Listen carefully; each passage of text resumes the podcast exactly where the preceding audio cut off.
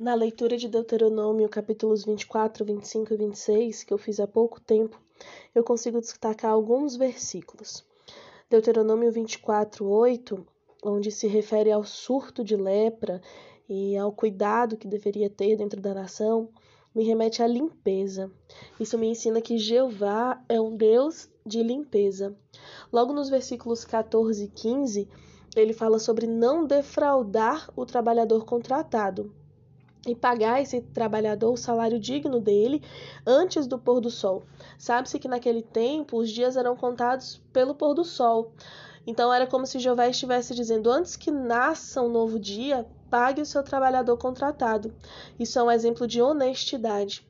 O versículo 16 vem falando que os pais não devem ser mortos por causa dos erros dos filhos e os filhos não devem ser mortos por causa do erro dos pais.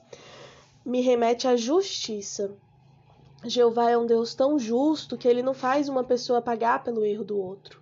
Se você errou, é você que vai pagar pelo seu erro. O versículo 19, para mim, é uma das leis de bondade mais lindas que existem. Jeová sabia que para a viúva e para o órfão era difícil ter uma terra, se casar novamente, plantar, colher. Então ele disse assim: ó, você que tem sua terra, você que tem seu campo, que tem sua plantação, quando você sacudir a oliveira, não precisa sacudir duas, três vezes, quatro vezes até não sobrar nada.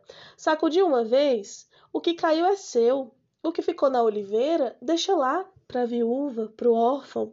Você foi lá no seu campo, apanhou os seus feixes, é o necessário para você, mas sobrou um pouquinho lá, para que, que você vai voltar e buscar os feixes que sobraram? Deixa lá para a viúva, para o órfão. Hoje, às vezes, a gente acaba voltando para buscar os feixes acaba sacudindo a oliveira mais de uma vez e se esquece do órfão, da viúva que tanto precisa de nós.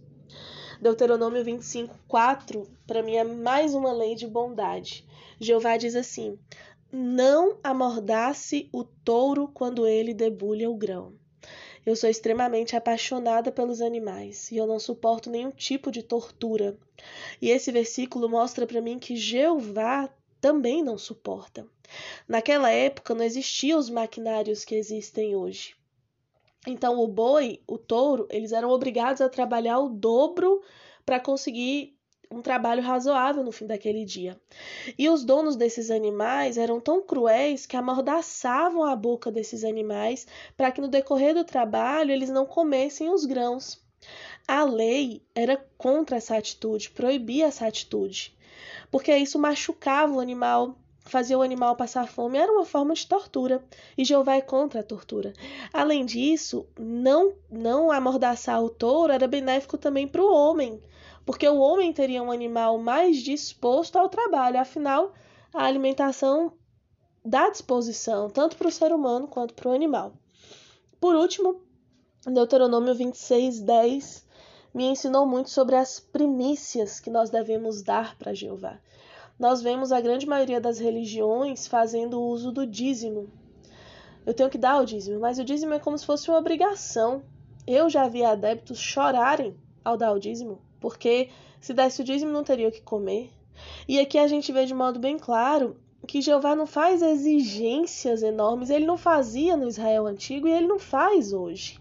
Ele diz para nós darmos as primícias, ou seja, não me dá o que sobra, não, Pode me dar um pouquinho, mas dê para mim logo no começo para eu saber que eu fui o primeiro a ser lembrado por você. É como se Jeová dissesse isso. Meu filho, eu não vou te exigir nada além do que você pode me dar. Só me dê a primícia. Porque se você me der a primícia, eu vou considerar essa primícia como santa.